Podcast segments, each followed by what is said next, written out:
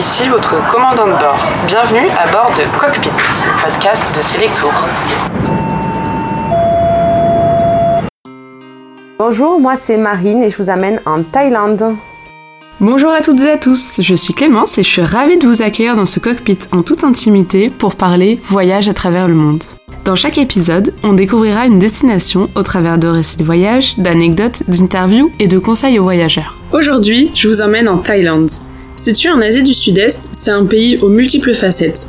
Les régions montagneuses, les grands plateaux et les rizières, les parcs naturels, les espaces urbains, les régions balnéaires aux eaux turquoises et aux sables blancs. La Thaïlande, c'est vraiment une terre de contraste avec une grande diversité de paysages et d'activités. Et je vous parle même pas de ses habitants qui lui donnent le surnom de pays du sourire, de sa gastronomie qui fait partie des plus renommées au monde, de sa culture avec ses somptueux temples bouddhistes. En bref, c'est un voyage dont certains ne reviennent jamais. Et c'est d'ailleurs ce qui est arrivé à Marine, conseillère voyage chez Selectour, qui est restée y vivre une dizaine d'années. Et elle nous partage aujourd'hui son amour pour ce pays à travers un itinéraire qui regroupe les 10 endroits incontournables à voir en Thaïlande. Bonjour Marine, qu'est-ce que tu pourrais nous dire de la Thaïlande? Pourquoi c'est si incroyable? C'est un pays euh, bah, fascinant en tout point de vue. Au niveau de bah, déjà de la population, c'est un pays qui est extrêmement euh, accueillant, souriant, une culture complètement différente, mais euh, qui accepte la différence. On va parler bien sûr des paysages, hein, des paysages à couper le souffle, que ce soit dans le nord de la Thaïlande avec bah, les temples, les marchés, ou le sud avec des îles paradisiaques. C'est magnifique. Tu proposes de nous emmener donc à la découverte de tes endroits incontournables en Thaïlande avec un itinéraire qui parcourt un peu euh, tout le pays. Et alors cet itinéraire commence à Bangkok, euh, la capitale euh, trépidante de la Thaïlande. On arrive donc à Bangkok, c'est la capitale. Alors quand on arrive à Bangkok, quand on met le pied dehors, c'est cette chaleur, cette humidité qui est présente et on sent bien qu'on est dans un pays tropical. C'est un contraste de modernité asiatique avec encore ces petits marchés. À Bangkok, il y a vraiment bon, ben, l'incontournable marché flottant. Alors, il en existe plusieurs. Il y a celui qu'on appelle de Dam Noem Sadak, qui est le plus grand, le plus touristique. Voilà, c'est là où vous trouverez le maximum de choses à voir. Il y en a qui sont bien plus petits, qui sont à l'intérieur du centre de Bangkok, avec beaucoup plus de locaux. Il y en a justement au nord de Bangkok, sur le fleuve Khao Phraya. C'est le marché de Taling Chan.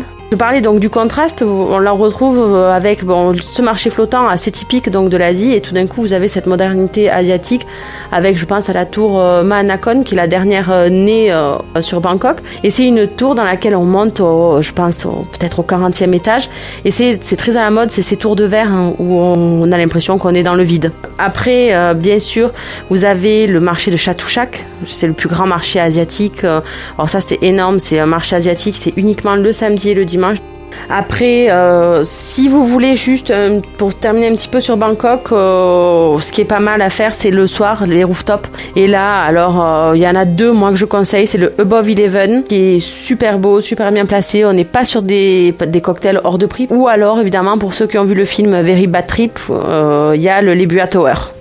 Ben, merci beaucoup pour ces recommandations, en tout cas. Et alors ensuite, une fois qu'on quitte Bangkok, on va monter un peu plus au nord à Ayutthaya, qui est l'ancienne capitale royale. C'est ça. Alors Ayutthaya, qui est à une heure et demie à peu près de Bangkok. Alors on peut y aller de trois manières, hein, forcément en bus, en bateau ou en train. Le train ne coûte absolument rien en Thaïlande et c'est vraiment une expérience euh, extraordinaire le train. Donc euh, Ayutthaya c'est magnifique, on a beaucoup de ruines de temples hein, bien sûr puisque ça a été pillé par les Birmans. Là on peut voir euh, la tête de Bouddha dans l'arbre. C'est un Bouddha qui aurait roulé dans un arbre et qui se serait pris dans les racines de l'arbre et l'arbre aurait continué à pousser entourant avec lui voilà la tête de Bouddha. Donc Ayutthaya c'est très très beau et c'est pas très loin de Bangkok donc on peut même le faire à la journée si on veut pas y dormir. Hein. Très bien. Et ensuite, on continue la route vers euh, Sukhothai, qui est classé au patrimoine mondial de l'UNESCO. Alors là, on a des temples avec des bouddhas géants qu'on aperçoit entre deux ouvertures de portes. Vraiment des temples extrêmement bien entretenus qu'on peut faire à vélo.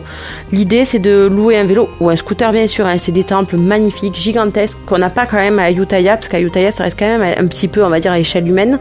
Et on est sur encore un contraste, puisqu'on a une ancienne ville, donc avec les temples, et on a une nouvelle ville un petit peu plus moderne. Et alors ensuite, on va monter dans les montagnes encore plus au nord, euh, en commençant par euh, Chiang Mai, qui est plutôt connu pour ses centaines de temples bouddhistes. C'est la ville avec la population la plus accueillante. On est vraiment dans une ambiance taille, avec une vie qui coûte moins cher qu'à Bangkok et que dans les îles. c'est une ville qui est fortifiée, donc c'est des remparts qui encerclent la vieille ville, donc c'est magnifique. Il faut savoir qu'à Chiang Mai, tous les soirs, il y a le marché de nuit. Et après, bien sûr, ben, les temples, hein, tu l'as dit, donc le Doi Sutep, euh, qui est le plus connu, qui est dans les montagnes. Alors là, on peut y aller soit en taxi. En Thaïlande, ils ont des taxis euh, qu'on appelle les Songteo. Ce sont des taxis euh, comme des, des pick-up. Donc ils ont arrangé l'arrière avec deux bancs, ou alors pour les plus téméraires, bien sûr, le scooter. Alors attention, à Chiang Mai, il faut absolument avoir le permis international. On le demande pas, les, loueurs ne le demandent pas, c'est pas obligatoire, mais par contre il y a la police. Et ce qui est pas mal, si on monte en scooter, je pense que le taxi doit y aller, c'est qu'alors on monte sur les hum, tribus. Donc là, on va, qui, je crois que le village s'appelle, oui, le Hmong, euh, Hmong Doi Puis village. Alors là, c'est euh, un village de tribus.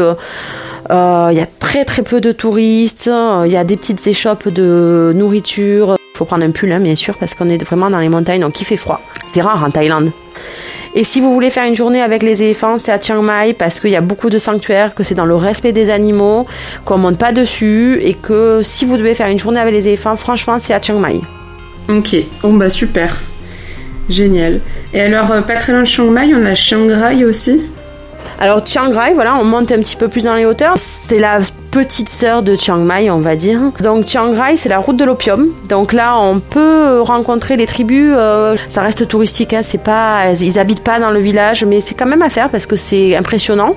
Donc euh, là, on peut y aller, ben, soit prendre une excursion dans les différents bureaux d'excursion qu'il y a euh, dans la rue, ou alors en scooter. le temple blanc, le temple blanc qui est magnifique par contre, qui est à faire. Hein. de mémoire, il est gratuit. Bon alors on en a terminé avec les montagnes nord. Maintenant tu nous emmènes dans le golfe de Siam pour, euh, aller voir un petit peu les îles paradisiaques euh, qu'on connaît bien et on commence par Koh Samui.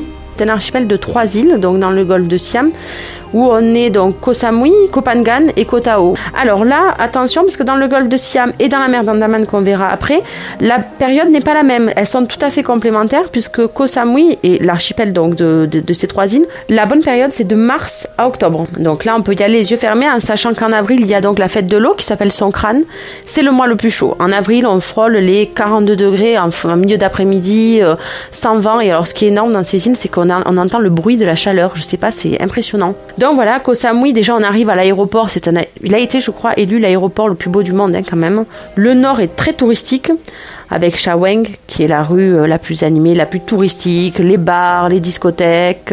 Big Buddha, euh, qui est le Bouddha géant sur Koh Samui, il y en a quelques-uns, mais celui-ci en l'occurrence c'est le plus grand. Et le sud qui est très sauvage, très, très local, avec l'Ipanoi par exemple. Et là, vous pouvez admirer les couchers de soleil euh, fantastiques, voilà, que vous n'aurez pas dans le nord forcément. La plus belle plage de Koh Samui, il faut le savoir, c'est Crystal Bay, qui se trouve à Lamai et c'est la plus belle plage de Koh Samui, avec des rochers qui s'apparentent un petit peu aux Seychelles. Euh, Antong Marine Park, qui est le parc euh, national euh, à faire en excursion.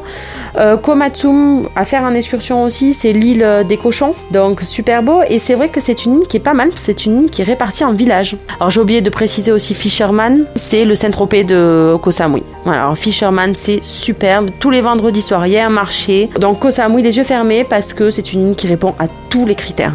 Tout. Je pense qu'il n'y a pas une seule personne qui va à Koh Samui et qui revient en me disant j'ai pas trouvé ce que je recherchais. C'est impossible.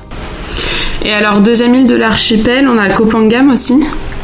Alors Kopangan, c'est à 20 minutes en bateau de Koh Samui. Hein. Il y a les speedboats, je crois que ça doit être dans les alentours de 400 bahts, ce qui fait à peu près 10 euros par traversée par personne. Hein. Alors Kopangan, c'est très années 68, hein, on va pas se le cacher. Voilà, c'est très hippie, très peace, très yoga, très spirituel. Donc une fois par mois, il y a la full moon sur la plage de Hadrin. Et là, c'est hyper festif. La plage de Hadrin qui est hors full moon, qui est magnifique. C'est une très longue plage avec euh, une eau très limpide. C'est la seule île des trois îles euh, donc de cet archipel on trouvera des singes. Et un petit tips comme ça, c'est le Hudson Resort. Si on peut y aller, c'est un petit bout de terre avec euh, un restaurant et des hamacs suspendus au-dessus de l'eau. On peut plonger, il y a du snorkeling. Euh, magnifique à faire et il est sur la plage de enfin comment dire le, petit bout de terre s'avance et la plage sur laquelle il est attribué s'appelle Secret Beach à. Bon bah super. Et alors on finit dans le golfe de Siam avec l'île de Koh Alors Koh Tao, cette île est à 2h30 de Koh Samui, 3h du continent. Donc l'arrivée est fantastique parce qu'on arrive euh, sur une eau euh, turquoise, on voit le fond, on voit les poissons passer. Euh. Koh Tao, c'est l'île de la plongée. Hein. Et on va plonger sur un petit rocher, fait un gros rocher d'ailleurs, qui s'appelle Sai Rock. Et c'est là où on peut observer à la bonne saison, le requin-baleine. Kotao, donc on a que deux rues. C'est une île dont on ne fait pas le tour, hein, parce il y a un côté qui est pas praticable. Dans ces deux rues, donc plongée, massage, il y a de très bons restaurants italiens et indiens. Et je peux pas ne pas parler de deux choses, des couchers de soleil qui sont juste somptueux, les plus beaux couchers de soleil de la Thaïlande, et Koh Nguyen, c'est à 10 minutes en face de, de Koh Tao. Et c'est deux îles reliées par un bras de sable. Alors là, le tip, c'est qu'il faut dormir à Koh Tao et, et aller voir un petit pêcheur sur la plage et lui demander s'il peut vous amener à Koh Nguyen le matin très tôt, parce qu'à partir de 10h, les bateaux d'excursion euh, arrivent. Et alors là, c'est bondé. Ok, bon bah super. Bah merci pour ce petit tour. Alors maintenant on part en mer d'Andaman et on va voir trois îles en commençant par celle de Krabi. Donc la mer d'Andaman, du coup, complémentaire avec euh, le golfe de Siam parce qu'elle prend le relais quand c'est pas la bonne période de l'autre côté. Donc là, on peut y aller à peu près d'octobre à mars. Krabi, donc avec la plage d'Aonang, qui est la plage principale de Krabi. C'est une plage où on va retrouver beaucoup de singes. Euh, ils sont directement sur la plage. Euh, voilà, c'est très amusant de les regarder. Ils sautent dans ils, ils se mettent sur les falaises, ils sautent dans l'eau. Enfin, vraiment, c'est impressionnant. Et Krabi, voilà, c'est le point de départ pour aller sur toutes les îles de la mer d'Andaman. Alors, on peut faire pas mal d'excursions vers le continent, hein, avec le temple du tigre, voilà, beaucoup de temples hein, encore, voilà, des marchés. Et alors, point de départ pour aller sur l'île de Riley, peut-être? Alors Riley, bon, ben, c'est le coup de cœur de la mer d'Andaman. Hein. C'est un petit secret. C'est l'image épinale qu'on se fait de la Thaïlande, alors avec ses grandes falaises calcaires. Et en dessous, t'as l'eau euh, complètement turquoise. Euh, c'est juste sublime. Euh, c'est une presqu'île, donc on fait le tour à pied allez, 20 minutes. Il n'y a pas de moyen de locomotion. Hein. C'est une île où on fait beaucoup d'escalade. Alors c'est très impressionnant parce qu'il y a des gens qui sont super doués. La mer est magnifique. Il y a deux côtés, un côté mangrove et un côté mer. Et la mer par contre de l'autre côté est superbe. Par contre, il y a un seul bar, hein, c'est petit. Mais alors le soir, c'est ambiance, taille. Comme on peut s'imaginer, il y a un chanteur qui vient jouer du reggae. Euh, snorkeling, voilà, des excursions vers d'autres îles. Voilà, Riley, c'est un petit peu le temps s'arrête, tu vois. C'est vraiment super. Il faut aller à Riley. Et alors, on termine notre voyage euh, à Koh Phi, un endroit bien paradisiaque aussi. Alors Copipi, voilà, pour tout te dire, je suis un petit peu mitigée parce que Copipi c'était excellent il y a 20 ans, parce que c'était très sauvage, il n'y avait pas beaucoup de monde.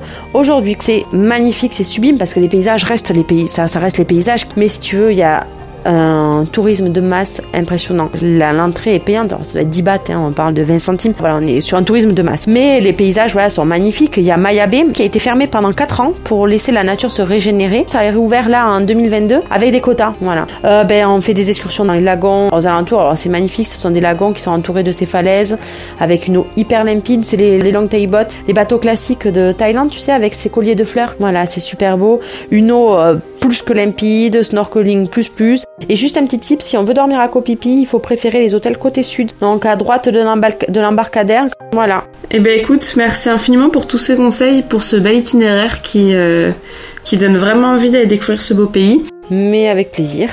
Et alors, pour finir de nous convaincre de voyager en Thaïlande, quels seraient tes, derniers arguments Alors, si je dois résumer un petit peu euh, la Thaïlande, voilà, c'est un pays qui est, qui est envoûtant. Je connais pas un seul client qui est revenu en me disant, bah, ça nous a pas plu. C'est le premier voyage initiatique en Asie. La population est juste merveilleuse. Les, la nourriture est sensationnelle. Les paysages sont à couper le souffle. Le climat est parfait, hein, puisqu'on couvre à peu près toutes les saisons. Je dirais que c'est un pays qui absorbe euh, tout. Voilà, qui vous absorbe et qui, qui vous fait tomber amoureux de l'Asie. Hein. Bah, c'est noté alors. Bah, merci beaucoup en tout cas. À bientôt. Merci, à bientôt.